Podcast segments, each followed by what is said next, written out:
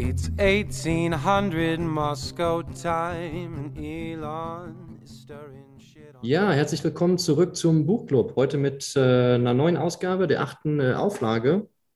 Und mit dabei sind der Molo. Hey Molo. Servus. Der Ben Servus, grüß euch. und der Gemmler. Ja, hallo. Und mit mir, dem Tanzen. Und wir nehmen euch mit äh, auf die Reise in das äh, Buch äh, Layered Money. Ja, von Gold und US-Dollar zu Bitcoin und digitalen Zentralbankwährungen. Äh, bevor wir das äh, starten, hätte ich gerne noch die Blockzeit und die Moskau Time. Hat die gerade jemand? Ja, die Blockhöhe ist die 723-800 und die Moskau Time ist 24.30 Uhr. Stark. Das ist super. Ähm, heute ist eine besondere Aufzeichnung und zwar ist es ähm, äh, prou- proudly presented by Aprico Media. Wir hatten die Ehre, dieses Buch ähm, ja, vorzubesprechen oder zu besprechen vor der offiziellen ähm, Veröffentlichung, wobei mittlerweile, glaube ich, äh, schon der ein oder andere seine Hände an das Buch bekommen hat. Trotzdem äh, ist es ja, eine, eine Besprechung, ähm, unterstützt von, von Aprico Media, die ja das Buch auf Deutsch äh, verlegen. Und ja, wir freuen uns deshalb ganz besonders und sind auch ganz besonders nervös und aufgeregt. Und ja, freuen uns, äh, das Buch mit euch äh, besprechen zu können. Und ähm, würden dann auch direkt ähm, ja, in, das, in das Thema einsteigen. Wer von euch will denn was zum, zum Autor oder zum, zum Kontext äh, setzen äh, starten? Das kann ich gerne machen. Also der Autor Nick Patia ist Finanzforscher und ähm, Chartholder und er ist Professor für Finanzen und Betriebswirtschaft an der University of Southern California Marshall School of Business. Er hat halt einen Bachelor in Sozialwissenschaften und Master in Finanzen und halt ziemlich umfangreiche Handelserfahrung in Geldmärkten und Zinsfutures und war dahingehend dann auch relativ prädestiniert, solch ein Buch schreiben zu können. Was ihm, was wichtig ist, um das Buch so ein bisschen, um so einen Rahmen für das Verständnis für dieses Buch zu schaffen, ist, dass es ihm wichtig war, das, unser Geldsystem in verschiedene Schichten einzuteilen, weil sich das dann besser verstehen lässt.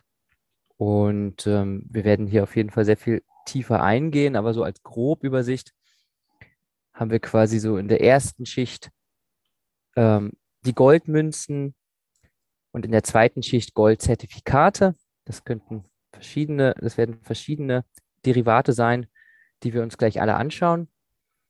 Und ähm, der Leser soll halt sich danach ein Bild machen können, auf welcher Geldebene eigentlich sein Vermögen liegt, wo er sich so einordnen kann. Das fand ich irgendwie ganz spannend.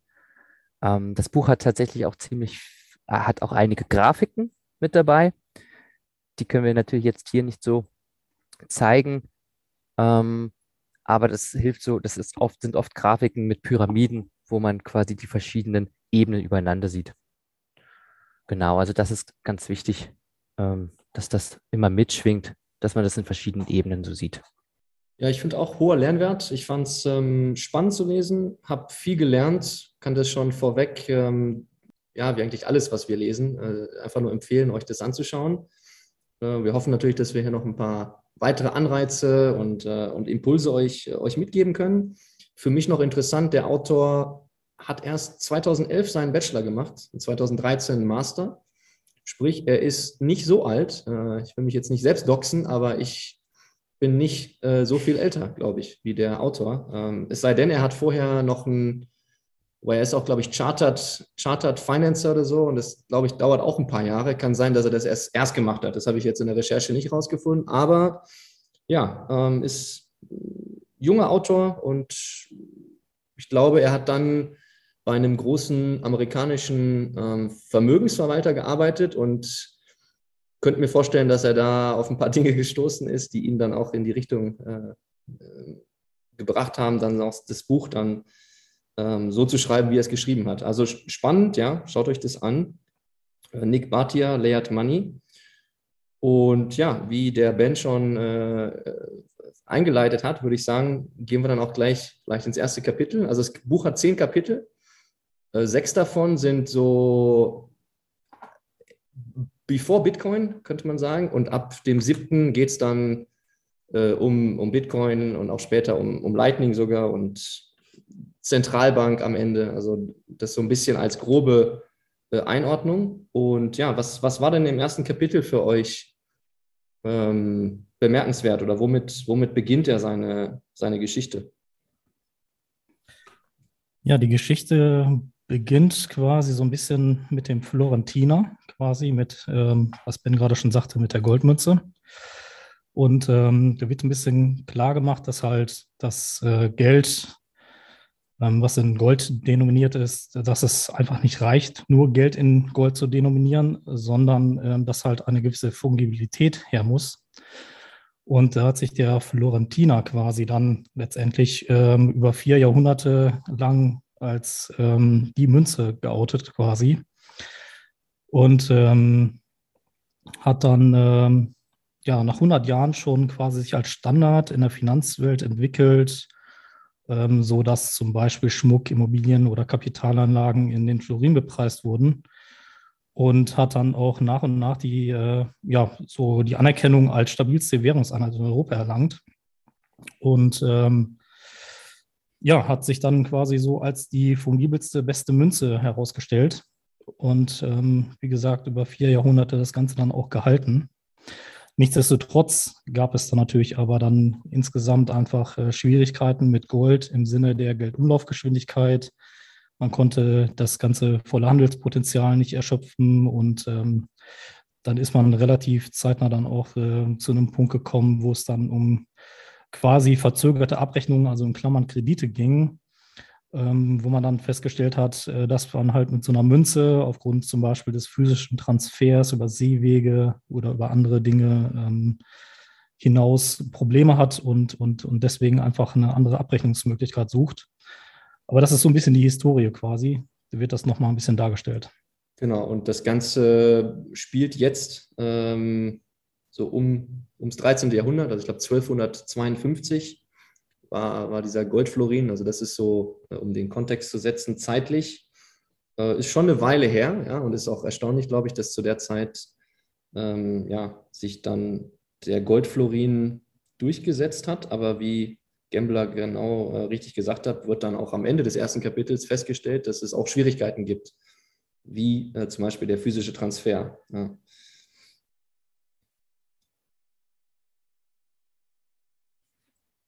Es, was halt, was halt am Ende des Kapitels kam, genau, dass das halt schwierig ist mit diesem physischen Transfer. Und jetzt braucht es halt irgendeine Möglichkeit auch, ähm, diese, diese Ausgleichszahlungen ähm, sozusagen, wie, also diese, diesen, diese Kredite zum Beispiel wieder auszugleichen, ähm, ähm, von denen auch Gambler sprach. Und im zweiten Kapitel wird sozusagen vom, wird sozusagen, ähm, sind die ersten Grundzüge vom Aufkommen von mehrschichtigem Geld ähm, aufgezeigt. Und zwar, da gab es in Antwerpen 1513 die erste Börse. Da hat man sich circa viermal im Jahr getroffen und hat sozusagen diese Zahlungsversprechen wieder in Gold und Silber eingetauscht und umgewandelt. Ähm, in diesem Zuge entstanden sozusagen auch diese ähm, Diskontierungen, was ist eine Diskontierung? Da haben halt, jemand kauft halt, kauft halt einen Geldschein früher zurück, bevor er seine Fälligkeit hat. Das heißt, ein Wechsel, also ein Wechsel sozusagen, ähm, ein, ein Wechsel in Gold, ja, ähm, oder in, also in echtes Geld, ähm, kann quasi so vonstatten gehen, jemand kauft bei 98 Dollar diesen Wechsel, der hätte sozusagen nach einem Monat den Nennwert von 100 Dollar. Und jetzt braucht man aber quasi nach der Hälfte der Zeit wieder Liquidität und braucht jemanden, der einem diesen Wechsel sozusagen wieder abkauft. Und wenn er den dann nach der Hälfte der Zeit kauft, er ihn für 99 Dollar ab, weil quasi nicht gewartet werden kann, bis man diese Liquidität hat, äh, bis man diese Liquidität auf diese Liquidität warten kann. Und jetzt brauchst du sozusagen diese Banker, jetzt brauchst du sozusagen diese Diskontierung, diese Zwischen, Zwischenmänner, die diesen Wechsel sozusagen abkaufen. Und das war sozusagen der Start von dem Begriff sozusagen, wie der Zeitwert des Geldes entsteht. Das Papiergeld hat sozusagen einen Preis. Also es wurde sozusagen damit gehandelt, mit dem Zeitwert des Geldes wurde gehandelt. Das war, wurde dort sozusagen in Antwerpen, war da, wurde dort der Grundstein gelegt. Wahrscheinlich werden wir das später nochmal ein bisschen nochmal aufdröseln, aber das ist wichtig zu wissen, dass es hier sozusagen der Grundstein gelegt wurde, um ähm, die nächste Schicht des Geldes einzuläuten. Schuldscheine wurden in dieser Zeit dort auch eingeführt. Und das war sozusagen durch den Markt in, äh, in Antwerpen möglich. Ja, dass sozusagen der Wechsel, die Diskontierung von Wechseln und Schuldscheinen die waren dort sozusagen dann möglich und wurden dann auch das ganze Jahr über möglich. Und deswegen sind die Händler dort auch das ganze Jahr über hingereist und konnten dort sozusagen diese Wechsel einlösen. Das ist im Buch noch ausführlicher beschrieben, als ich das jetzt hier ähm, versucht habe runterzubrechen. Aber es ist definitiv sinnvoll, das zu verstehen. Ähm, Wer hat noch Anmerkungen von euch dazu? Ja, gerne. Ja, ich fand's. Oh, Molo. Tanksen, fang du an. Molo, schieß. Ja, ich fand es ganz spannend, dass diese zweite Schicht, die du da gerade erklärt hast, dass das quasi erstmal eine Form war, quasi einen Zeithorizont zu bewerten. Also, dass wenn man einen längeren Zeithorizont hat, dass das Geld, dass der Wechsel, der zu einem gewissen Datum abläuft, eben dann erst den vollen Wert Wert verspricht und dass man eben mit Abschlag quasi diese Liquidität sofort haben kann, indem man sie dann eben weiterverkauft. Und das war eben die Rolle der Banker damals oder der entstehenden Bank, äh, äh Banken, mit diesem Arbitragegeschäft eben Geld zu verdienen, was ja auch total legitim ist, diese Aufgabe quasi, um, um denen, die quasi Liquidität suchen und denen, die welche geben können, die zusammenzusuchen oder zusammenzubringen. Und ja, genau, das wollte ich nur einschießen. Ja, ich wollte noch ergänzen, dass für mich persönlich der Autor im zweiten Kapitel schon fast zur Höchstform aufgelaufen ist, weil da war so viel an, an, an Wissen drin, was mir neu war, was aber wirklich fundamental extrem wichtig ist. Äh, das, was der Ben meinte mit der Geburtsstunde des Geldmarktes in, an der Antwerpener Börse, äh, extrem wichtig, äh, dass in der Zeit auch das, das Zentrum der Weltwirtschaft in, äh, in Italien war, dass Bankiers, Bankiers quasi in Italien entstanden sind, ähm, dass zum ersten Mal auch dieses Geld der zweiten Schicht wirklich relevant wurde, also nicht dann nur Goldmünzen hin und her schieben, sondern die dann auch plus dann diese Wechselgeschäfte ja, ich fand, das war wirklich ähm, extrem lehrreiches äh, Kapitel.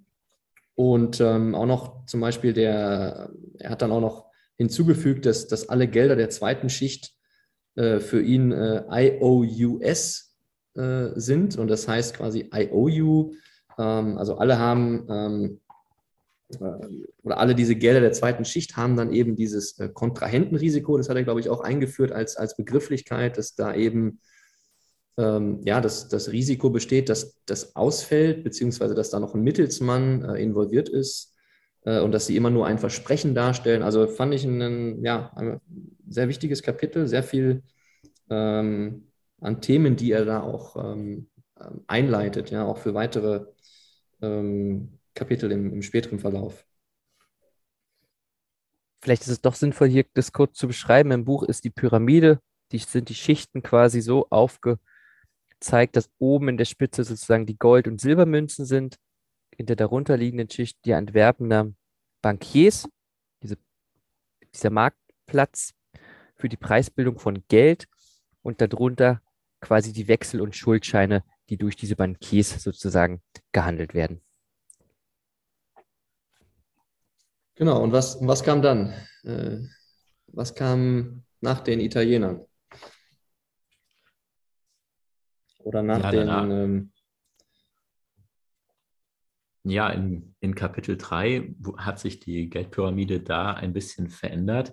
Ähm, die Bank von Antwerpen, die wurde abgelöst durch eine, durch die Bank von Amsterdam. Und in der Zeit, also die hat dann auch Anleihen rausgegeben oder Einlagen herausgegeben, aber der Unterschied war, dass eben auf der Gold oder nein, auf der Pyramide einmal das Gold, Gold als Sicherheit war, aber auch die Darlehen von der West-Ost-Indien Company. Das hat sich da eingeschoben. Das heißt, da hat es aufgehört, dann eine 1 zu 1 Deckung zu geben und die Zentren haben sich ein bisschen verlagert. Wolltest du Genau. darauf hinaus? Oder Tanksen?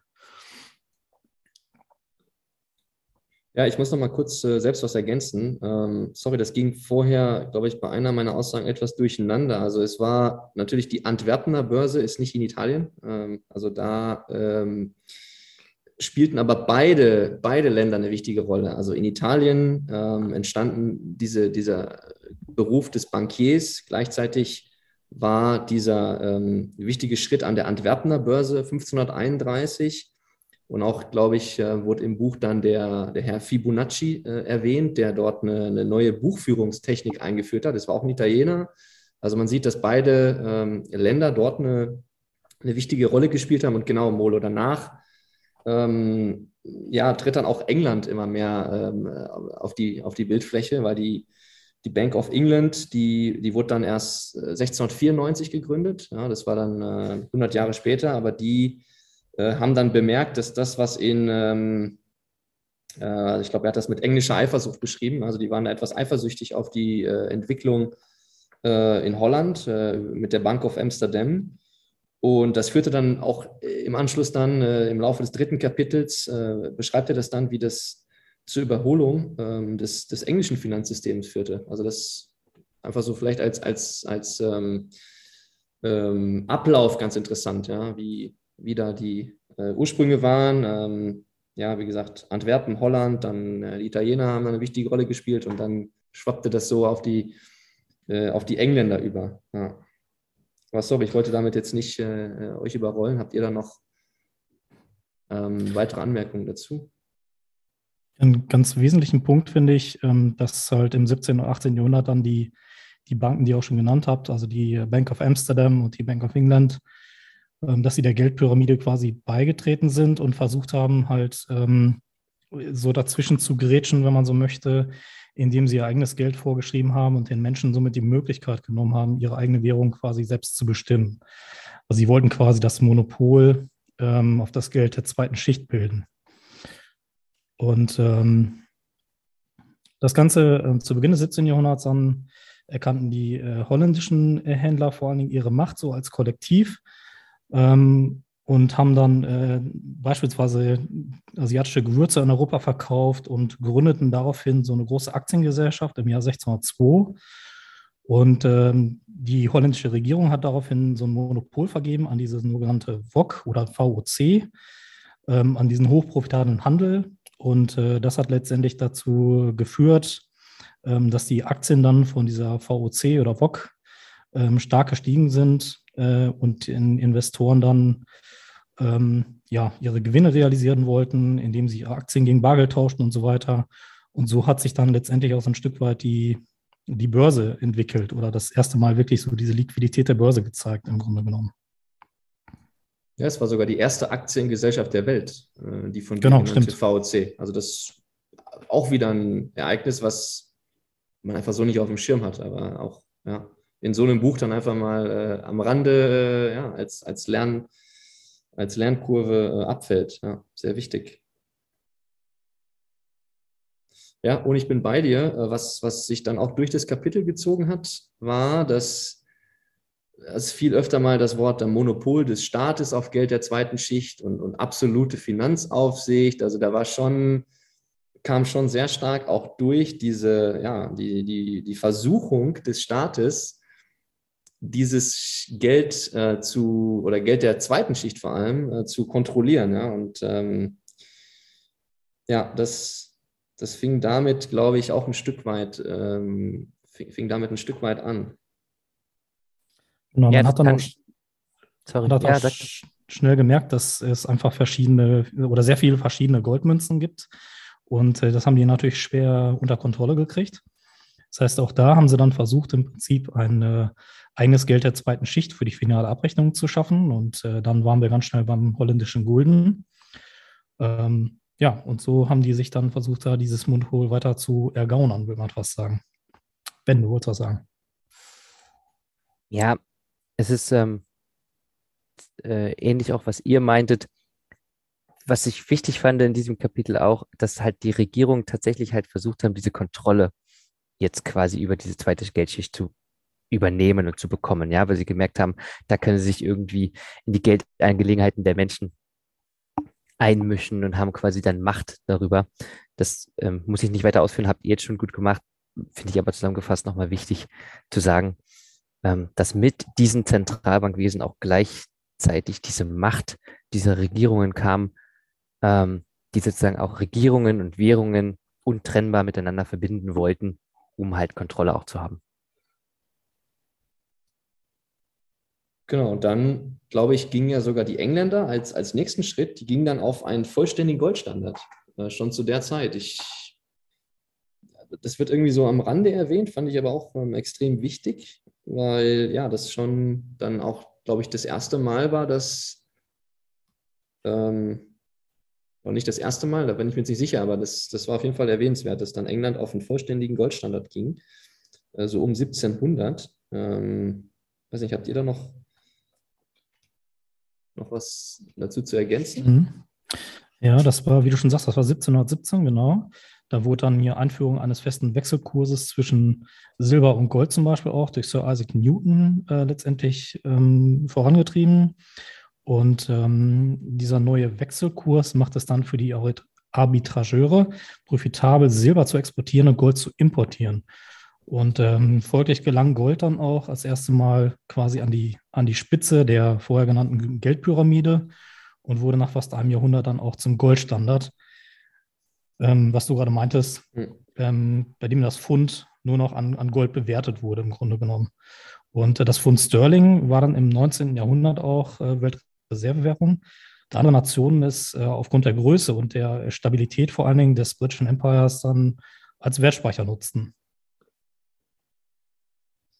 Genau, und dann, genau, das Pfund Sterling wird dann, also dann geht es, dann ging es im, im Buch dann vermehrt um, ja, um England. Ähm, und dann, glaube ich, geht es dann auch über zum, zum vierten Kapitel. Äh, das vierte Kapitel ist dann betitelt mit Federal Reserve System. Und da ist zum Beispiel am Anfang auch der, ja, der, das Zitat gefallen, äh, Gold ist Geld, alles andere ist Kredit. Ich weiß jetzt nicht mehr genau, von wem es äh, stammt, aber das ist auch so ein bisschen für mich die Überschrift des Kapitels gewesen. Ich glaube, das war von JP Morgan, aber mir ist, ich habe auch so ein ähnliches Zitat von einem großartigen Bitcoiner im Kopf. Es ging so ähnlich, weil mal, ich glaube, das war Bitcoin ist Geld, alles andere ist Kredit. Tanksen, weißt du, wer da, wer dieses Zitat aufgestellt hat? Das kann sein, dass da jemand äh, inspiriert war und einen Twitter-Post rausgehauen hat. Ja, das, das kann sein, Modo. Ähm, auf jeden Fall geht es da so ein bisschen um die, in dem Kapitel so um die Währungsgeschichte der USA. Und da fand ich ganz spannend, dass ähm, in der Buchhaltung das Pfund Tabak und Muschelperlen lange Zeit ähm, als Währung gegolten haben. Da wurde, wurde dann in Pfund Tabak deklariert, weil das war relativ beständig, man hat es gut abgenommen, man konnte es relativ gut transportieren. Und ähm, so eine einheitliche Währung, die gab es relativ lange nicht. Und bis dann 16 Jahre nach der Unabhängigkeitserklärung der US-Dollar entstanden ist und zunächst auf 1,6 Gramm Gold beziehungsweise auf 24 Gramm Silber äquivalent festgelegt wurde. Und ähm, es gab auch in der Geschichte der USA gab es zwei Zentralbanken, die ja krachend gescheitert sind, also die nur 20 Jahre angedauert oder überlebt haben, so wie ich das verstanden habe. Und das wurde im Buch damit erklärt, dass eben die Amis sich mit ihrem freiheitlichen Geist dagegen verschlossen haben oder dagegen gewehrt haben, das Monopol des Geldes dem Staat zu überlassen. Und die haben vielmehr dem Bargeld von Privatbanken Glauben geschenkt. Das fand ich ganz spannend. Und dieser Wechselkurs, der war relativ lange konstant. Der hat sich dann 1900 wurde er, glaube ich, auf 1,5 Gramm reines Gold festgelegt. Ähm, das heißt, die Feinunze waren ungefähr 20 US-Dollar. Und genau, was dann war, war das, das fand ich ganz spannend. Da hat sich, also der US-Dollar hat da neben dem Pfund Sterling koexistiert und es gab ein schweres Erdbeben Anfang von 1900. Ich habe das Datum nicht mehr genau im Kopf, in San Francisco. Und das Spannende war, dass, dass die Häuser da oder das Kapital dort versichert war, und zwar in England. Und ähm, dann ganz viel quasi Reparationen von England quasi in die USA fließen mussten, weil das eben so versichert war. Also helft mir, wenn ich es falsch wiedergebe. Und ähm, dadurch ist dann relativ großer Druck auf die ähm, Englisch, englische Währung gekommen, weil eben sich dann, müsste dann so gewesen sein, dass sich das Gold dann in Bewegung gesetzt hat. Und die ähm, Briten oder die britische Zentralbank hat dann damit reagiert, dass, dass, dass, dass sie den Leitzins erhöht haben oder den Zins auf Geld erhöht haben, was dann dazu geführt hat, dass das Kapital wieder zurück nach England floss und damit ähm, die USA erst einmal in eine große Kontraktion, also in eine große Wirtschaftskrise gerutscht sind, weil eben das, das liquide Geld viel besser in Großbritannien angelegt war. Aber Gott sei Dank gab es ja einen Namen, einen Mann namens JP Morgan. Ja, der hat nämlich dann äh, die Rettung des, äh, der strauchelnden US-Banken organisiert und ähm, hat dann zusammen oder hat dann im, also das Erdbeben war 1906 und im nächsten Jahr, also 1907, ähm, hat dann Nelson Aldrich, äh, by the way, ähm, Nelson Aldrich kommt auch sehr oft vor in dem Buch ähm, The Creature from Jekyll Island. Äh, auch nochmal äh, eine Empfehlung. Das ist die Entstehungsgeschichte der FED. Das ist auch sehr, sehr interessantes Buch.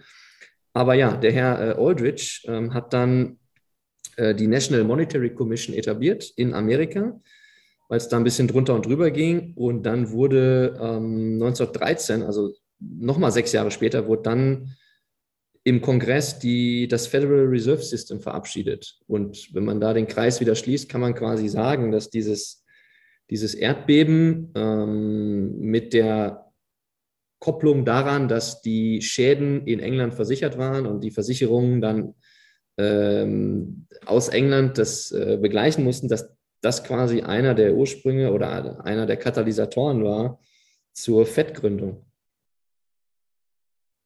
Ja, die, die USA hat halt mit dieser Fettgründung quasi die Spitze von dieser Pyramide, von diesem, von diesem mehrschichtigen Geldpyramide, hat quasi die Fett das Gold ersetzt. Das war so, so die Quintessenz. Ähm, also das, das begann dort sozusagen, ähm, weil sozusagen es irgendwie eine Institution brauchte, die sozusagen ähm, immer einspringt, wenn es, es wenn solche ähm, äh, Katastrophen vorkommen. Aber das ist quasi damit passiert, dass sie sozusagen das Gold verdrängt haben und ähm, auf das Vertrauen gesetzt haben, ähm, dass sie sozusagen die letzte Instanz sind, die dann einspringen kann, um zu helfen. Ja, und ich glaube, da, also, da würde ich noch ergänzen, äh, Ben, dass die FED dann, also zunächst mal war das eigentlich gedacht nur, um quasi die Banken zu retten, also als Interbanken-Rettungsmechanismus wird es, glaube ich, beschrieben. Aber was dann passiert ich. ist, mhm. ja, was dann passiert ist, dann war ja der Erste Weltkrieg 1914 bis 18.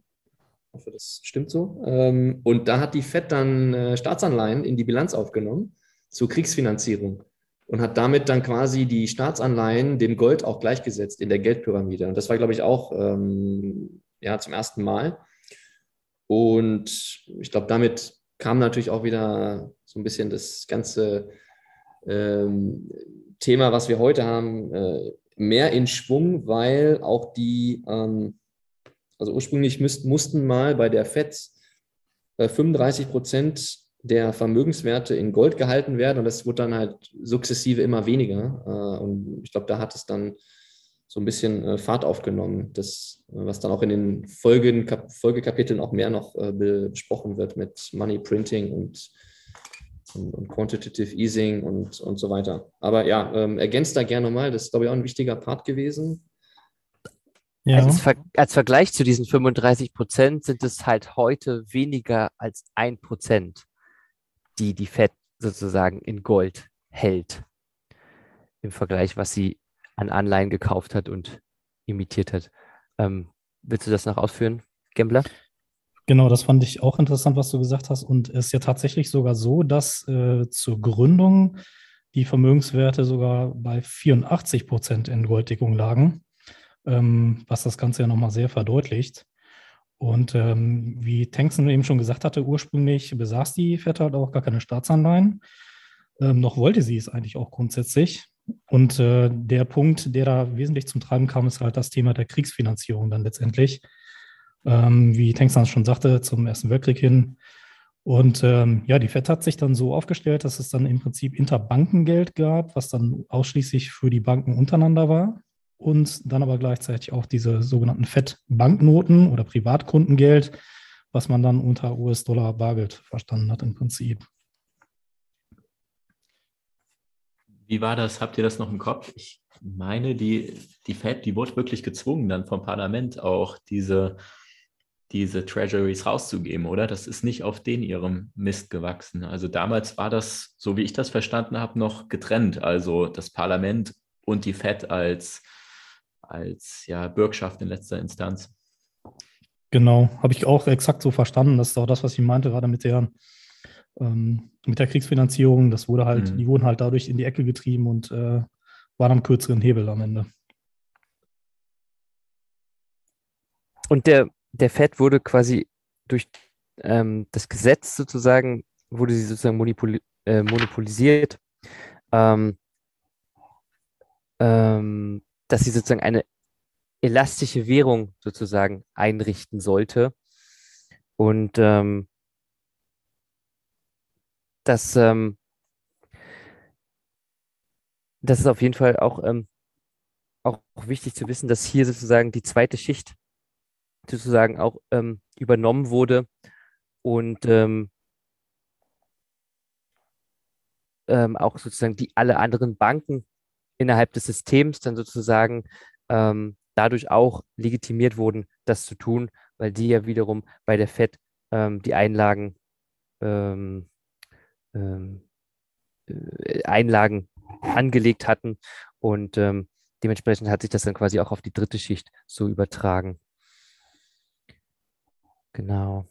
Genau. Ein Punkt noch, der den ich auch ganz wichtig fand, dann am Ende auch nochmal auf diesen Punkt der ähm, Vermögenswerte.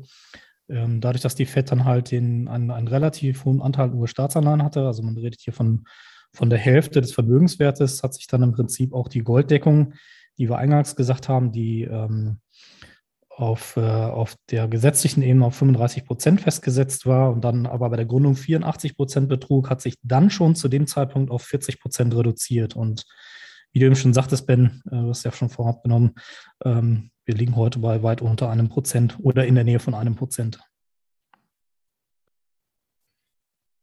Okay, und dann, glaube ich, geht es weiter. Wir sind jetzt so fast auf der Mitte des Buches und das nächste Kapitel ist dann ähm, das Kapitel des ausscheidenden äh, Goldes.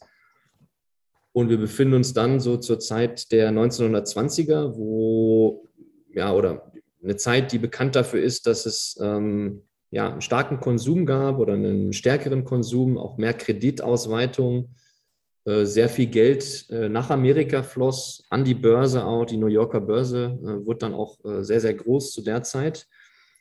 Und dann ja, nahm so ein bisschen das, das Schicksal seinen Lauf bis dann hin zum, zum Börsencrash 1929. Ähm, das ist ja auch ein sehr bekanntes ähm, historisches Event.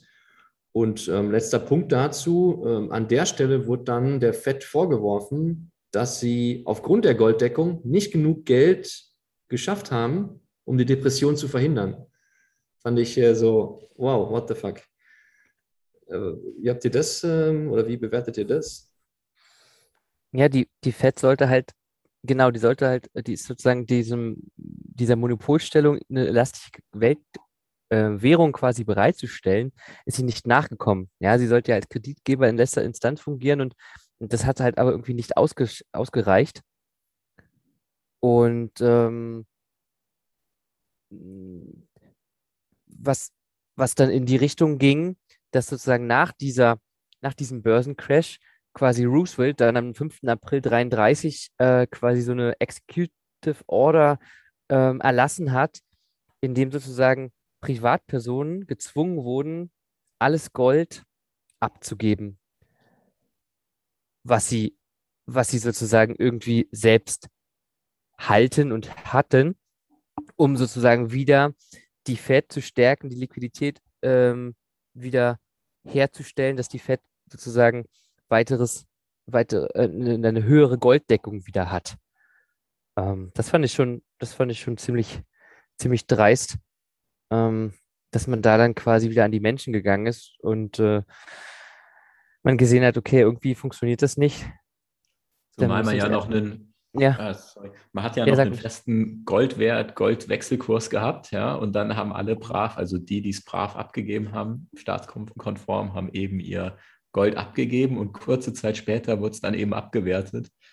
Und ähm, also der Wechselkurs hat sich danach verändert, nachdem alle ihr, ihren Schmuck und ihr Gold, ab, ich, Schmuck weiß ich nicht, aber ihre Goldbarren dann abgegeben haben, sodass dann die, die quasi konform gehandelt haben, das Nachsehen hatten.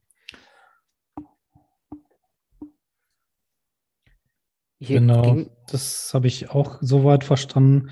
Ähm, der Punkt fand ich war dann auch, dass die Abwertung auch relativ heftig war, wie ich finde. Ja, also wir kamen dann von 20 Dollar 67 auf 35. Und ähm, auf 35, sorry. Und äh, wie du schon richtig gesagt hast, das heißt äh, im Prinzip der Amerikaner selbst, also die amerikanische Öffentlichkeit hatte da im Prinzip gar nichts von. Wobei die Grundidee ja war, dass äh, ja im Prinzip man billigste Preise ähm, ja, durch, oder, oder ausländische Nachfrage äh, versucht anzuziehen, äh, um dann im Prinzip ähm, ja, amerikanische Waren und Dienstleistungen weiter zu verkaufen. Ähm, was ich dann aber interessant fand, war, dass 1935 dann diese Federal Deposit Insurance Corporation dort eingerichtet wurde, ähm, die auf der anderen Seite dann die Bankanlagenversicherung quasi war und der durchschnittlichen äh, amerikanischen Familie, sagen wir mal, bis zu 5000 Dollar Deckung gewährt hat. Ähm, das ist natürlich im, im, monetären betrachtet nicht viel, aber es hatte natürlich eine enorm hohe psychologische äh, Bedeutung, weil natürlich jetzt die Amerikaner wussten oder zumindest so ein bisschen im Background hatten, der Staat hat mein Geld ein Stück weit besichert. Das fand ich auch nochmal einen ganz äh, interessanten Aspekt in dem Buch. Da habe ich, da habe ich, als ich das gelesen habe, habe ich mich ein bisschen gewundert, weil klar sind 5000 US-Dollar nicht viel aus heutiger Sicht. Heute sind es ja, heute spricht man dann von 100.000 Euro, die man Einlagensicherung hat. Aber wenn man sich überlegt, wie viel Gold das im Gegenwert ist, also im Buch stand eben, dass das nicht viel war und trotzdem für Vertrauen gesorgt hat.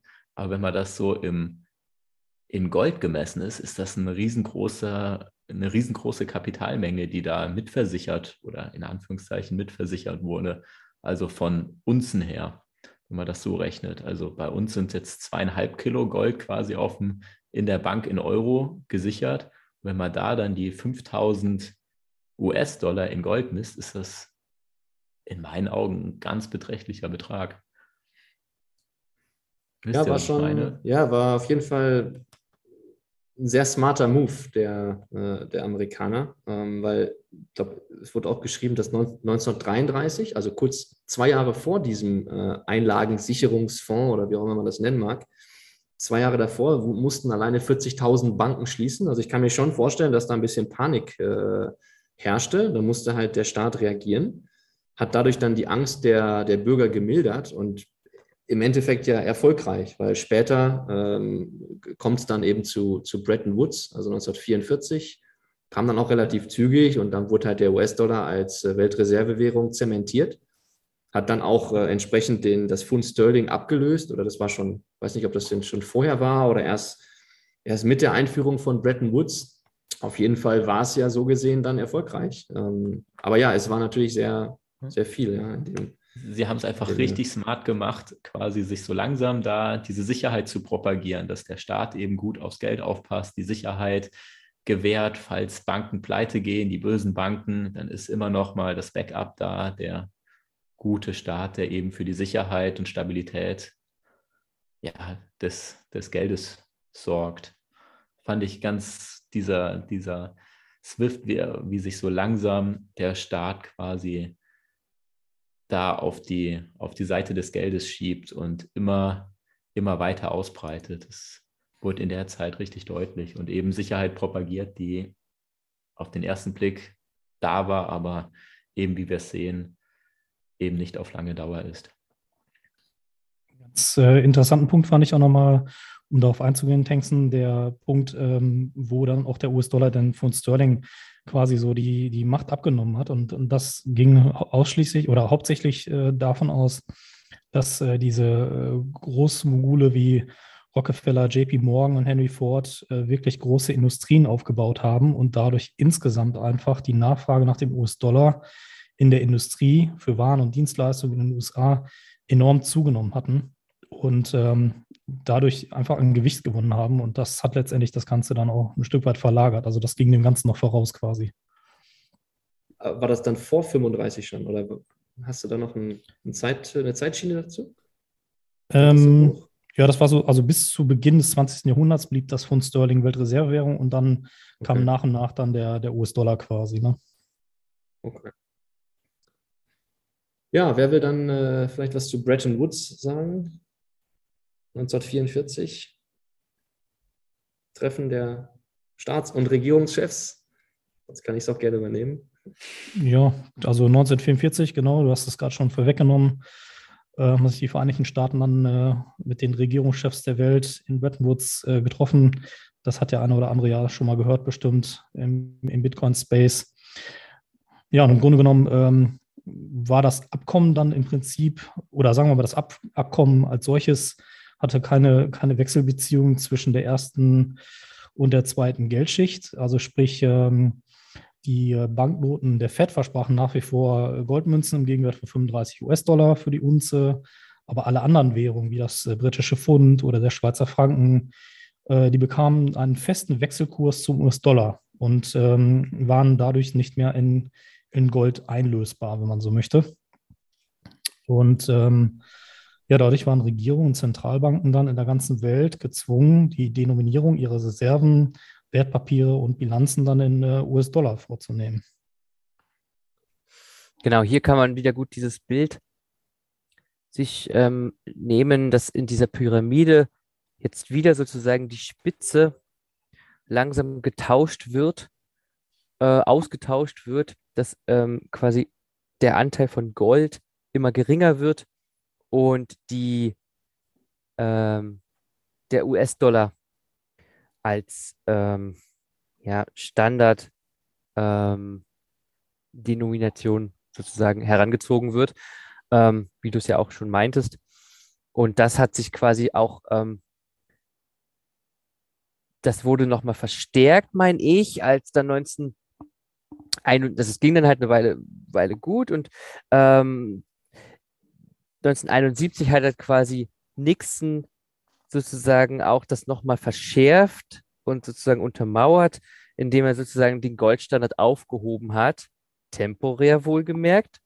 Also leben wir seit 50, 60 Jahren in dieser temporären Aufhebung des Goldstandards, ähm, wo er sozusagen ähm, meinte, dass es quasi keine Deckung, dass die Deckung mit Gold sozusagen aufgehoben wird, was damit die Fed befähigte, ähm, unendlich viel Geld zu imitieren. Ähm, Gründe waren halt, weil Militär finanziert werden musste. Ähm, und dafür braucht es einfach einen aufgedrehten Hahn, den Geldhahn, ähm, der erstmal ähm, keine Blockade durch ähm, physisch gedecktes Gold brauchte. Also das hat es nochmal verstärkt, ja. Ja. Es hat auch ähm, vor allen Dingen, ähm, das System war im Prinzip zum Scheitern verurteilt. Das wird auch nochmal ganz gut dargelegt, weil es den US-Bürgern dann halt aufgrund des Goldverbots nicht gestattet war, halt Gold zu besitzen. Ähm, alle ausländischen Nationen aber ihre äh, gesammelten US-Dollar-Reserven weiter in Gold umtauschen durften. Und ähm, die ganzen Nationen in der Welt würden oder waren natürlich dann in der Lage, den Goldbestand der Vereinigten Staaten nach und nach aufzubrauchen, ähm, was es einfach unmöglich machte, quasi diese, den festgelegten Preis von 35 US-Dollar pro Unze überhaupt aufrechtzuerhalten.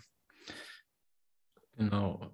Gambler, das ist genau wie du gesagt hast, dass du, das ging halt so lange gut, bis einzelne Staaten angefangen haben zu sagen, okay, wir holen jetzt mal unser Gold zurück, weil wir haben ja so viel, wir sitzen auf ganz viel Dollar.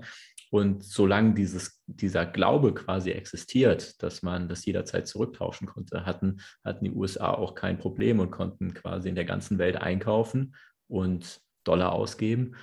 Zum Pro also damals ist es ja schon entglitten. Damals gab es ja schon keine 1 zu 1 Deckung mehr. Das war nur nicht, ja, der König war schon nackt, das hat nur noch keiner gesehen. Ja, und irgendwann, ich weiß nicht, ob es Britannien war oder ähm, Frankreich, sind die dann halt mal losgeschippert mit, mit einem Sack voll ja, Geld und wollten halt eben Gold oder mit einem Sack voll Währung so rum und wollten eben Geld dafür oder Gold dafür. Und das hat dann eben erst dann diesen Druck ausgelöst, weil bis dahin hat es noch keiner gerafft und dann haben wir auf einmal ganz viele Staaten Angst gekriegt, dass eben diese 1 zu 1 Deckung eben doch aufgehoben wurde.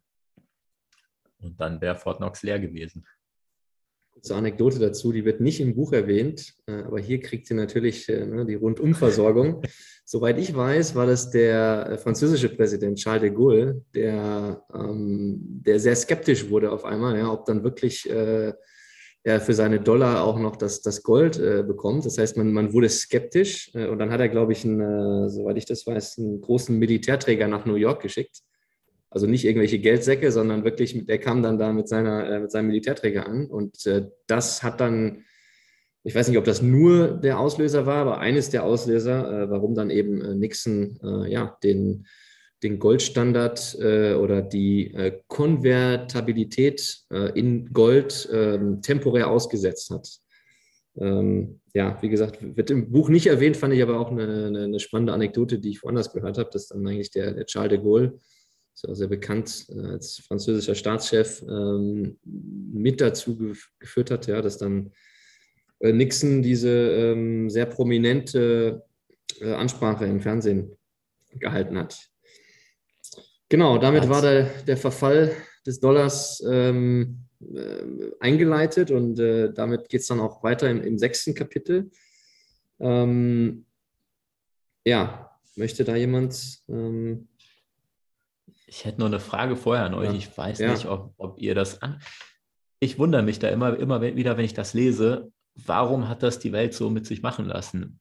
Warum ist das so? Das wurde im Fernsehen verkündet. Gab es da keinen großen Aufschrei? Ist, der, ist dieses Militärschiff dann einfach wieder weggefahren? Okay, dann kriegen wir kein Gold. Oder warum hat das niemanden so gestört? Ich meine, wir regen uns darüber auf, dass das irgendwie noch nicht sein kann, dass das ein riesengroßes Versprechen ist, was da gebrochen wird.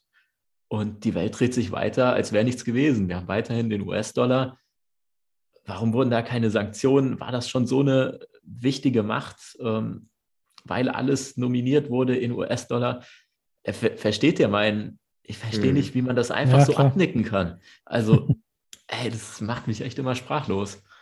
Ich kann mich halt nicht reinversetzen in diese Zeit, ob das überhaupt in den Nachrichten kam oder ob das eben so, ja, okay, und weiter zum Tagesgeschäft.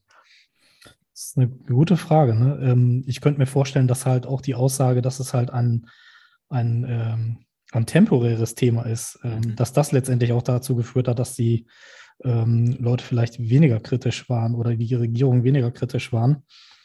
Ähm, aber ja, kann ich auch nicht beantworten, ehrlicherweise. Ja, mein Take wäre, dass wahrscheinlich die finanzielle Bildung einfach noch schlechter war, als sie heute ist. Also ich glaube, dass viele Leute, die absolute Mehrheit, das überhaupt nicht gecheckt haben, die das, ja, einfach das Verständnis nicht da war. Hm, ja, das wäre so mein Take. Ja, dass es einfach vielleicht sogar gezeigt wurde, aber es hat keiner verstanden, was es eigentlich bedeutet. So, hä, ist mir doch egal. Ich muss, ich habe mich um meine Familie zu kümmern. Ich musste erstmal zusehen, dass ich hier irgendwie äh, meinen Job mache, meine, äh, meine Dollar, Euro, Franc nach Hause bringe, um meine Familie zu ernähren. Hm. Wir wissen doch, wie, wie heute die Leute auch, ähm, wo es eigentlich schon seit 30 Jahren quasi Internet- und Informationszeitalter gibt, wie die Leute trotzdem heute, 2022, auch noch null bis wenig Interesse an, an solchen geldpolitische Entscheidungen haben, weil es für sie völlig undurchsichtig und viel zu komplex ist. Und ähm, ich kann mir halt vorstellen, das wurde halt gezeigt im Fernsehen damals und dann, wer es gesehen hat, hat es gesehen, aber wer es nicht gesehen hat, der kriegt da auch keine Wiederholung. Es gab ja auch jetzt quasi nicht, nicht, nicht Twitter, wo es zerrissen werden konnte. Ähm, war halt einfach gesetzt. Also der eine Teil der Menschheit, würde ich meinen, hat es halt einfach hingenommen gesagt, ja, werden sie schon halt irgendwas überlegt haben dabei. Und der, der kleine Teil an Menschen, der es verstanden hat, vielleicht hat er protestiert auf seinen Plattformen oder vielleicht gab es auch mal irgendwo was in den Zeitungen geschrieben, aber, aber das hatte längst nicht diese Welle gebracht. Ja, also das, das hat heute, wenn Lagarde irgendwas sagt, ähm, hat das schon mal nochmal eine andere Reichweite, weil das dann durch die sozialen Medien verteilt wird. Ich finde, das macht schon einen Unterschied. Und ähm, das sind so meine Gedanken dazu, ja, warum das nur so aufgefasst wurde. Ich habe ja dieses Video jetzt auch, ähm, diese Ansprache auch erst vor, vor zwei, drei Jahren das erste Mal irgendwo gesehen. Ähm, ansonsten ist das nicht in den Köpfen der Menschen, weil, weil es halt erstmal irgendwie als langweiliges Thema auch ähm, abgestempelt wird. Also da, ich glaube, das, ja, es ist sehr individuell. Das sind so, aber die Ideen dazu. Hm. Ja, spannend. Ich meine, klar, Öl wird weiterhin in US-Dollar nominiert, man musste ihn weiter. So ein Embargo gegen den US-Dollar war wahrscheinlich gar nicht mehr möglich, aber ich weiß, das ist eben sowas, wo, wo man, was man nicht fassen kann, so dass das einfach so auch aus staatlicher Seite, also dass es den Standardbürger nicht, nicht tangiert, das ist eine Sache, aber warum die Staaten da oder ob es vielleicht, vielleicht gab es ja da auch Proteste, aber vielleicht waren die machtlos. Also wer da, wer da Hintergrund weiß, jetzt vielleicht auch von den Hörenden, fände ich total spannend. Alright, vielleicht um, um dann weiter im, äh, in der Chronologie äh, fortzufahren. Ähm, alles gut, Molo, ähm, passte super rein. Ich würde vorschlagen, das sechste Kapitel ist dann, geht dann von 71 wirklich bis äh, 2019, 2020. Ähm, und es geht, wie gesagt, um den Verfall des US-Dollars und dann wirklich über, ähm, über Treasury Repo Market, über, ähm, äh, ja, über die Finanzkrise 2007 bis 2009, dass dann so die Angst äh, unter den Banken umging, dass ähm, sich gegenseitig Geld zu leihen. Ähm, ja, vielleicht können wir es auch äh, bei dem Kapitel, da geht es auch sehr, sehr speziell dann um einzelne Events, müssen wir vielleicht gar nicht im Detail aufdröseln, aber es, also ich meine, die Finanzkrise ist bekannt. Was da passiert ist, ähm, auch was da dann daraus folgte, die, ja, die Geldausweitung. Es geht dann auch wirklich um, ähm, ähm ich glaube, es geht dann sogar bis zur Corona-Krise, äh, soweit ich das weiß, in dem Kapitel, dass dann auch nochmal dieses äh, Quantitative Easing ausgeweitet wurde. Also da, da packt er quasi alles auf den Tisch, ähm, vom US-Dollar, Finanzkrise bis, bis heute. Ähm, vielleicht, weiß nicht, wie ihr das seht, vielleicht lassen wir das dem Hörer äh, da, die, die Details zu lesen. Ähm, ja, sagt ihr? Das müssen, ja, das, genau, das müssen wir jetzt auch nicht so, so detailliert machen. Genau, wie du sagst, einige, einige ähm, Events, sagt er, äh, ähm, bringt er auf den Tisch, wo dann halt 1982 auch die Zinslenkung, wo damit versucht wird, gegenzusteuern ähm, oder der Zinssatz auf 0% gesenkt wird. Genau, also das, ähm, das ähm, ist eigentlich nur eine Aneinanderreihung von Events, die kann man gerne dann nachlesen. Ein bisschen ähm, Motivation braucht es ja auch noch, um das Buch auch noch zu besorgen. Ne? Nicht, dass wir euch hier alles ähm, aus dem Buch erzählen. Genau. Ähm, und er hat es halt dann schon so hingeführt mit diesen sechs Kapiteln, ähm, dass es jetzt dann in die Richtung geht, was dann im Kapitel 7 quasi anfängt, angefangen wird zu beschreiben mit dem Bitcoin, der dann auf den Plan tritt. Bitcoin, was, was ist das? Ähm, weiß das jemand? Ich äh, höre das jetzt hier zum ersten Mal. Ich habe mich dann in dem Buch so gefühlt, so, ach, endlich, endlich weiß ich auch mal was oder endlich äh, oh, fühle ich mich zu Hause. Ja, es das geht stimmt. dann. Äh, es das geht dann stimmt, ich habe. Äh, ah, Entschuldigung. Ich habe dann auch, ich habe auch gedacht, oh, jetzt ist, ist schon noch mal echt viel so, so ähm, wirtschaftlich, geldpolitischer Tobak und dann irgendwann, ah, Renaissance ist Geld und dann, ah, es geht mit Bitcoin los. Und sofort war nochmal wieder ein anderer Motivationsschub da. Und ich dachte, oh cool, komm, lesen wir die Geschichte nochmal, mal gucken, ob es äh, irgendwo Lücken noch zu füllen gibt. Es gab viel, was, also gab, gab gar nicht viel, was, was ich jetzt nicht mehr wusste, aber es war irgendwie nochmal schön, dann fing dann nochmal schön an, alles ähm, zusammenzufassen, wie sozusagen Bitcoin am 13.10.2008 dann mit dem White Paper in der Kryptographie-Mailingliste sozusagen gestartet ist. Und, 31. Ähm, 31. Was habe ich gesagt? Ja. 13. 13. Oh nein. Wir wollen ja nicht diesen Tag ähm, äh, vertauschen. 31.10. korrekt. Ähm, ja, was war, da war, stimmt, was, was kann man da herausnehmen? Also wie gesagt, Kapitel 7 dann in der Renaissance des Geldes, da kommen jetzt viele Punkte, die auch den Bitcoinern so auch schon bekannt sind. Ähm, ganz spannend ist irgendwie, dass es da ein Zitat von Mark Twain gibt, was man hier als irgendwie als Bitcoin-Analogie aufzählen könnte. Und zwar ähm, kauft Land, sie stellen es nicht mehr her. Das fand ich irgendwie erwähnenswert. Ähm, das ähm, Bitcoin gibt es ja auch nur in endlichem Maße. Und ähm, das hat quasi irgendwie, irgendwie gepasst und das hat der Autor hier aufgebracht. Fand ich irgendwie erwähnenswert für dieses Kapitel. Ähm, er hat halt von, ähm, von Hal Finney erzählt. Ähm, er hat ähm, ähm, vom Proof of Work, dass, dass Adam Beck mitgearbeitet hat. Ähm, also das ist quasi ein ziemlich, ziemlich chronologischer Wrap-up von dem Einstieg der Bitcoin-Geschichte.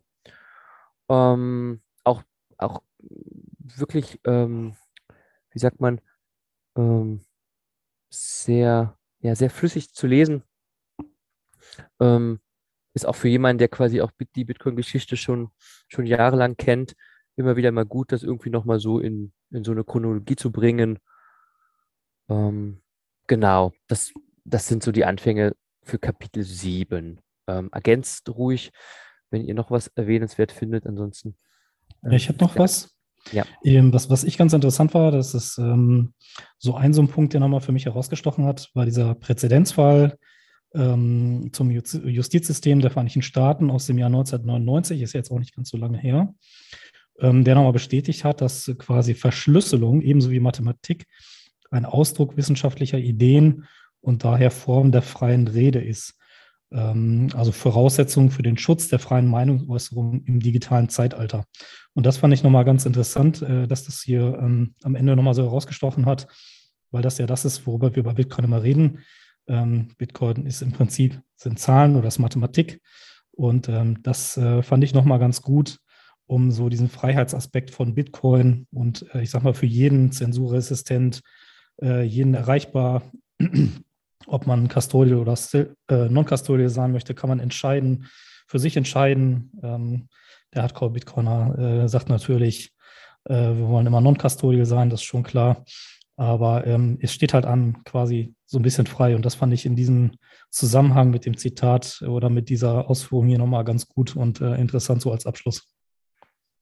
Was, was mir dann, ähm, oder um vielleicht den, den, den Zuhörer wieder abzuholen, es geht ja um, um Layered Money und um äh, mehrschichtiges äh, Konzept vom, äh, vom Autor und er führt dann dieses mehrschichtige Konzept auch äh, bei Bitcoin ein, beziehungsweise erklärt dann, und das fand ich auch nochmal äh, sehr gut, erklärt dann, dass in dem Fall, wo Kunden ihr Guthaben auf Börsen halten, das gleichzusetzen ist mit Bitcoin der zweiten Schicht, weil du eben nicht die äh, Private Keys hältst. Die werden dann von Coinbase, Kraken oder sonst wem gehalten.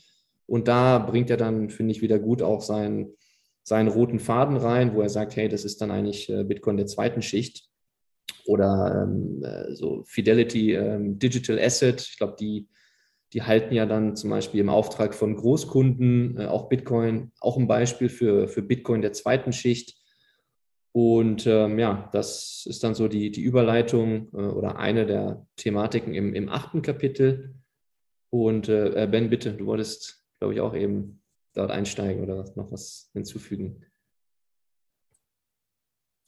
Ja, er führt halt diese Analogie der, der, der Schichten fort und setzt jetzt, jetzt quasi, jetzt haben wir wieder so, ein, so ein, eine Pyramidenbeschreibung, setzt halt sozusagen Bitcoin an die Spitze dieser Pyramide als Schicht des ersten Geldes. Und ähm, was er, was er dann sozusagen in weiteren, im weiteren Verlauf ähm, aufbereitet, ist dann, dass jetzt sich sozusagen noch in der zweiten Schicht dann halt so die ähm, die CBDCs, die Stablecoins, die, die privaten Sektoren sozusagen mit dazu schieben, dazwischen schieben. Ähm, das können wir gleich noch mal ein bisschen ausführen.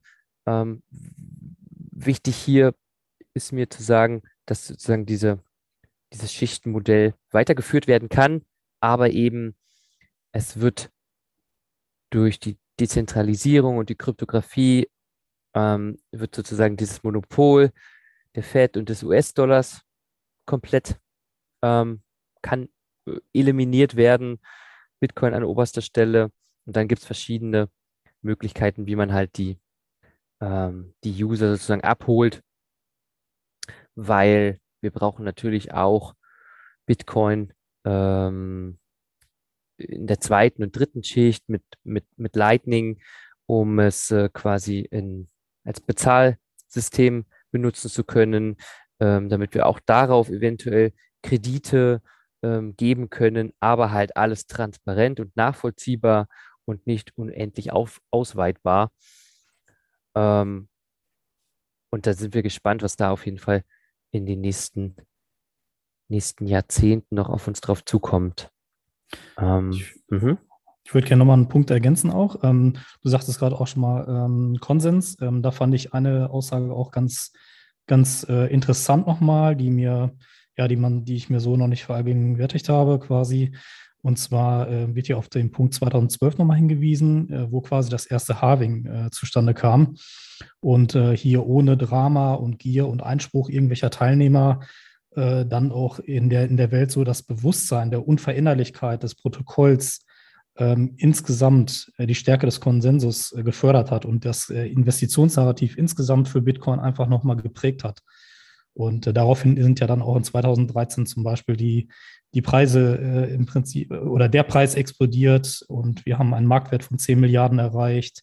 2014 wurde ähm, Bitcoin dann offiziell von der US-Regierung äh, anerkannt und ähm, das hat das Ganze natürlich gefördert. Ähm, das fand ich hier so im Sinne des Halvings nochmal ein ganz interessantes Event, ähm, was das nochmal bestärkt ähm, für die Unveränderlichkeit.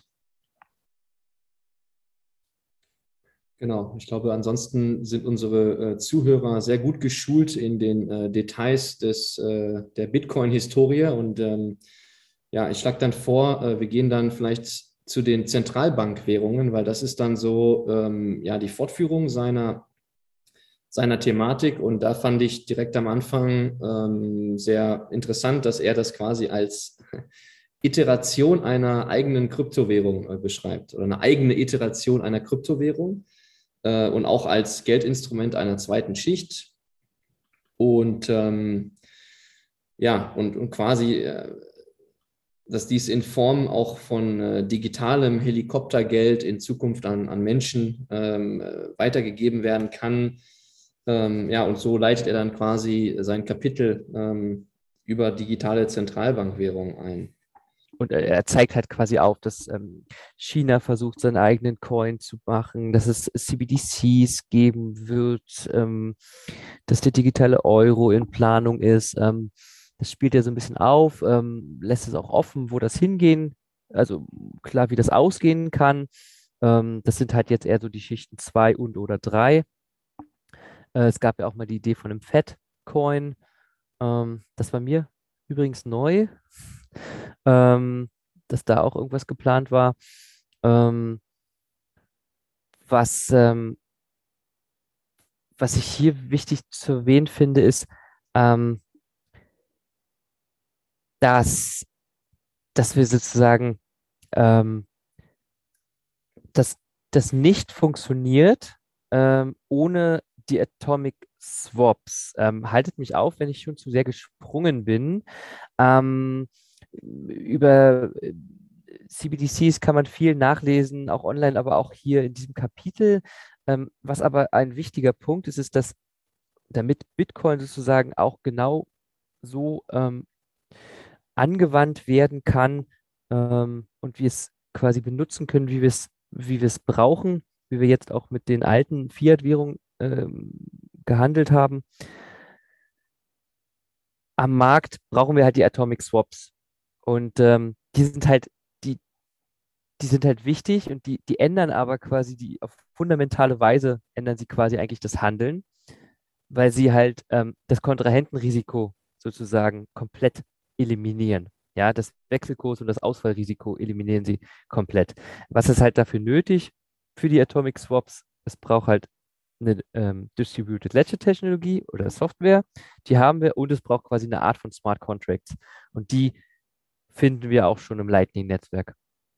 Also es sind quasi schon alle Weichen gestellt und ähm, Puzzleteile da, damit wir auch ähm, Bitcoin quasi benutzen können, um ähm, ähm dass wir quasi keine Zentralbankwährung in dem Sinne brauchen, sondern unsere Handlungen quasi wirklich ähm, auf der äh, Digital äh, Distributed Ledger Technologie sozusagen ausführen können. Und ähm, das macht halt die, die Kryptographie möglich. Und das ist hier irgendwie ganz, ähm, fand, fand ich nochmal wichtig zu erwähnen, ähm, dass das so sein Verständnis ist, wie Bitcoin ähm, Zentralbankwährungen ersetzen kann oder auch sozusagen parallelen digitalen Zentralbankwährungen entgegenstehen äh, kann Finde ich, finde ich alles genau richtig, äh, habe ich genauso verstanden. Ähm, ich fand nochmal ganz Puh. interessant auch dann die Anmerkung ähm, EZB ähm, in, und Europa, ähm, sprich, dass die veröffentlichten Ausführungen dann äh, aus dem Jahr 2020 zum Beispiel viel mehr Fragen aufgeworfen haben, als wirklich Antworten geben. Ähm, das wurde hier auch nochmal äh, deutlich herausgestellt. Ähm, und da ist ja auch die grundsätzliche Frage, wird ein CBDC morgen neben Bargeld koexistieren oder sogar das Bargeld ersetzen, sodass dann auch dieses klassische Bankengeschäft ja in Frage gestellt wird an einigen Stellen oder muss dann wahrscheinlich ja auch. Ähm, aber das bringt uns dann vielleicht auch ein Stück weit fast schon an den, an den nächsten Punkt von Kapitel 10 dann, ähm, Freiheit der Währungsdenomination, wo ja auch nochmal so ein bisschen der Vergleich zwischen äh, Bitcoin, möglichen CBDCs und Stablecoins ähm, gemacht wird. Habt ihr da Anmerkungen zu? Ich, ich hätte noch eine These, die mir wichtig war vom, vom Autor. Und zwar, und das ist für, bei mir hängen geblieben, er, er ist sich nicht sicher, ob es CBDCs als Privatkunden-CBDCs äh, oder als Interbanken-CBDCs geben wird. Und er beschreibt da ganz gut, dass er unterschiedliche Ausprägungen wahrnimmt. Zum Beispiel China hat ähm, vor kurzem, weiß nicht, ein, zwei, drei Jahren oder so, Stablecoins verboten. Und er meint, daraus äh, schlussfolgern zu können, dass China wahrscheinlich eher eine Privatkunden-CBDC aufsetzen äh, wird, wohingegen, glaube ich, Europa oder auch die, die, die Amis wohl eher eine Interbanken-CBDC ähm, einsetzen dürften. Wobei das, also das, das, da ist er sich nicht sicher, das lässt er auch offen, aber das fand ich einfach so als, als Überlegung oder als These ganz interessant. Das hatte ich mir vorher so nie, ja, nie wirklich ähm, auf, auf den Schirm gerufen. Ja, war mir, bin ich einfach noch nicht drüber gestolpert. Ja, diese Differenzierung zwischen Privatkunden und Interbanken fand ich auch ganz, ganz spannend, gerade aus der Hinsicht, wer jetzt bei der EZB jetzt als Beispiel für Europa dann ein Kundenkonto hat, eben ob es wirklich alle Menschen sind, die ein zentrales Konto bei der EZB haben und dann auch Beispiel Helikoptergeld oder smartes, in Anführungszeichen, smartes äh, Geld mit einem Ablaufdatum zum Beispiel zur Verfügung gestellt kriegen können, ganz direkt oder ob da immer noch der Intermediär, Intermediär, also die Bank dazwischen ist, die das dann mitlenken kann. Und da stellt sich dann eben schon die Frage, welche Interessen da vertreten werden, weil so wie ich das verstanden habe, ist ein Privatkunden CBDC auf jeden Fall eine krasse Unter Untergrabung der Geschäftsbanken. Und da werden ganz viele Interessen aufeinanderprallen. Und dann auch mit dem Social Credit System kann man das natürlich auch sehr, sehr gut kombinieren, ob es jetzt in China ist oder auch in Europa eingeführt werden könnte, ohne da jetzt irgendwas in den Raum zu stellen. Aber das sind ganz verschiedene Sichtweisen, die man durchdenken kann, die ganz unterschiedliche, ganz unterschiedlichen Interessensgruppen da gerecht wird oder in die Hände spielt oder eben auch das Futter wegnimmt.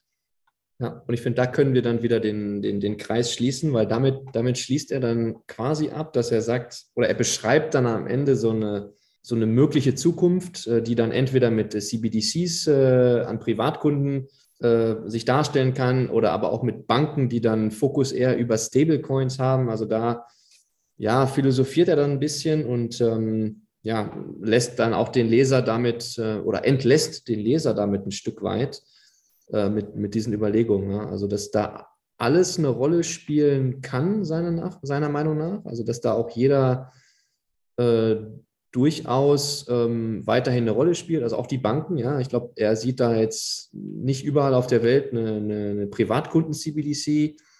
Äh, wie gesagt, er spricht dann auch äh, relativ viel über Stablecoins, auch die letzten ein, zwei Kapitel dass das für Banken äh, durchaus wichtig sein kann. Ja, und ich glaube, da, das, das Feld ist ja auch ähm, ziemlich weit. Es gibt ja auch äh, andere ähm, Podcasts über, über, über CBDCs und, und, und, auch anderen Content. Und das, ja, da glaube ich, ist ja dann auch nicht mehr dann in der Tiefe dann, äh, dann eingestiegen am Ende. Und ähm, ja, also ich ich habe mir dann als letztes nur notiert, dass er äh, weiterhin Bitcoin als das ultimative Werkzeug für die finanzielle Freiheit sieht. Äh, und damit habe ich dann, damit habe ich dann meinen äh, Frieden gefunden am Ende. Um, um meine abschließenden Worte dazu sagen, ähm, mein Frieden habe ich in der Aussage noch gefunden, dass ähm, quasi, wie sich das jetzt alles entwickelt mit den verschiedenen Stablecoins und CBDCs und so, ist das ja alles auf Grundlage von Bitcoin, dass er nochmal beschrieben hat, dass ja die Resilienz heißt, dass man quasi Schocks und Krisen übersteht, aber wieder zu dem gleichen Punkt zurückkommt und gleich bleibt. Und Bitcoin ist einfach antifragil. Das heißt, es wird einfach durch Schocks, durch Krisen und Stress besser danach. Und das ist halt der Mehrwert, den Bitcoin ähm, mitbringt. Und deswegen sind wir da auch zuversichtlich, bin ich auch persönlich zuversichtlich, dass sich da ein Weg finden wird, auch wenn es Rückschläge geben wird und erstmal noch ein paar Jahre irgendwelche privaten Stablecoins und CBDCs irgendwie imitiert werden, ähm, wird Bitcoin einfach daran nur stärker werden. Und das kann ich also untermauern und das ist so meine Quintessenz nochmal die hier mitkommt in dem Buch. Also ich kann es auch wirklich nur empfehlen. lest dieses Buch. Ja, ich finde auch einen, also meine, mein letzter Punkt, den ich auch nochmal richtig stark fand, ähm, war einfach, dass er auch sieht, dass halt eine wachsende Anzahl von Menschen sich ähm, ähm, nicht von staatlichen Kryptowährungen oder ähnlichem äh, abhängig machen wird, ähm, weil er sagt, wir werden Bitcoin leben und sich niemals an einer Gegenpartei oder einem Gegenpartei-Risiko aussetzen. Und das fand ich so unter diesem Self-Sovereignty-Punkt äh, für Bitcoin auch nochmal ganz spannend, ähm, das zu sehen. Und, und daran glaube ich persönlich halt auch, dass dieser Punkt sehr, sehr, eine sehr, sehr große Rolle spielen wird in Zukunft. Molo, dein letztes Statement fehlt noch, meine ich. Das Buch hat einfach so gezeigt, auch so, dass ganz viele Möglichkeiten offen sind und wir wissen nicht, was die Zukunft bringt. Und das ist eigentlich auch egal, was die Zukunft bringt, was für Angeboten uns Regierungen machen, dass wir es eben als Angebot sehen und nicht als Verpflichtung, sondern dass wir eine Alternative haben, Angebote wahrnehmen können und nicht müssen und dass wir eine freie Wahl haben, eine freie Wahl für freie Menschen. Das ist, was Satoshi Nakamoto uns auf den Weg gegeben hat. Und dafür können wir eigentlich nur jeden Tag dankbar sein. Ja, sehr gute, sehr gutes Schlusswort, wie ich finde. Ja, absolut. Stark. Ja. Stark, stark, stark. Ja, ich glaube, damit ähm, würden wir euch dann auch ähm, äh, entlassen. Ja, danke fürs, fürs Zuhören, danke fürs Einschalten, danke fürs äh, Zuhören bis zum Ende. Wir hoffen, dass ihr ja, da den ein oder anderen Impuls ähm, rausnehmen könnt aus unserer Unterhaltung. Wir können das Buch, ähm, ja, wie gesagt, absolut empfehlen. Es steht, wie gesagt, von Aprico Media ähm, ja, schon zum Verkauf. Also schaut da, dass ihr da eure Hände dran kriegt oder je nachdem, äh, vielleicht auch in Zukunft äh, als Hörbuch. Äh, das ist ja auch nicht ausgeschlossen, dass das irgendwann passiert. Und äh, ich glaube, damit ähm, ja, schließen wir die, die Runde, freuen uns, freuen uns auf die äh, weiteren Folgen. Möchte noch jemand äh, als letztes was raushauen? Gambler. Nee, nur nochmal der Hinweis, selbst wenn man nicht lesen mag, ähm, dieses Cover von dem Buch ist so dump geil. Man kann das auch einfach kaufen und sich hinstellen. Das sieht einfach mega aus. Stimmt, ja. ja. Ja, vielen Dank euch. Ähm, macht's gut und bis, äh, bis zur nächsten Runde. Also, ciao, ciao. Bis, ciao. Ciao, hat ciao, Spaß ciao. gemacht. Bis dann. Ja, tschüssi.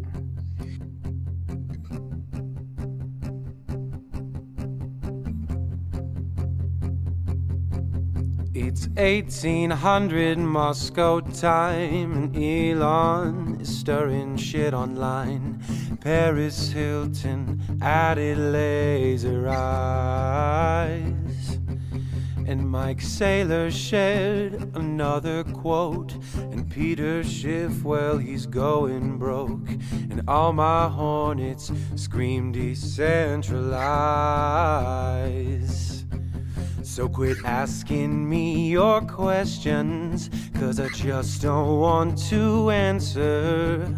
I'll talk about the energy once you've read the Bitcoin standard. Now I'm buying every dip while you're perched atop the fence. If you don't believe it, then I don't have time to convince. Don't tell me your dollar is a little bit stronger when it's built by inflation and war. Join Buffett and Munger, cause I'm hodling longer. Move along, I've got value to store. Have fun staying poor.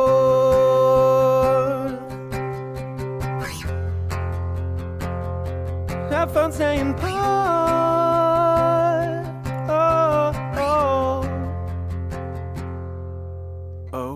Keynes has sold the golden lie, and governments will not deny. But there's a secret they're not wanting you to know, but they don't know anything about stock to flow. So I'm buying every dip while you're perched atop the fence. If you don't believe it, then I don't have time to convince. Don't tell me your dollar's a little bit stronger when it's built by inflation and war. Join Buffett and Munger, cause I'm hodling longer. Move along, I've got value to store. Have fun staying poor. The aggregate is spending and the banks won't stop their lending.